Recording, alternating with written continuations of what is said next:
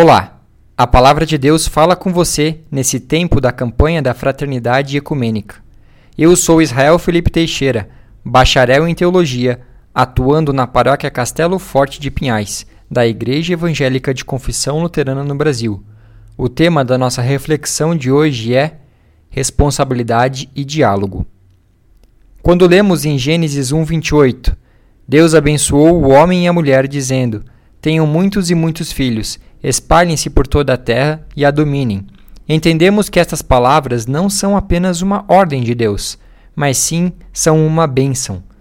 O ser humano foi abençoado por Deus para dominar sobre toda a terra e sobre todos os seres vivos que nela habitam. Em outras traduções bíblicas, este termo dominar é traduzido também como sujeitar ou subjugar. Nos dias de hoje, infelizmente, estes termos trazem consigo uma conotação bastante negativa, pois geralmente referem-se a uma forma de domínio violenta e agressiva.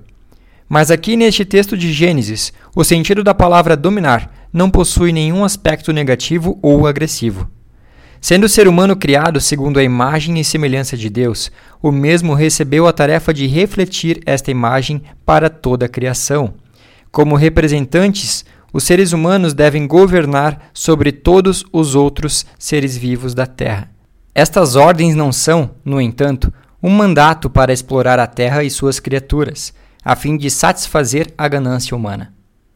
Essa bênção dada por Deus a nós implica a expectativa dele de que nós usufruíssemos da terra com sabedoria e a governássemos com o mesmo senso de responsabilidade e cuidado que ele tem para com toda a criação. Por isso podemos, todos e todas, unidos e unidas pela mesma fé em um único Deus, Criador de todas as coisas, dialogar com respeito e amor.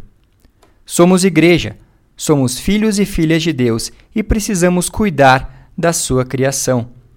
Essa é a nossa responsabilidade neste mundo. E você? Se considera responsável pelo bem da criação? O que você tem feito pelo bem do nosso planeta? Que nossa mudança de mentalidade e senso de responsabilidade transformem as nossas palavras e que nossas palavras se transformem em ações. Deus nos abençoe e nos guarde e conceda a nós sabedoria para que possamos ser bons representantes da Sua imagem diante da criação. Amém.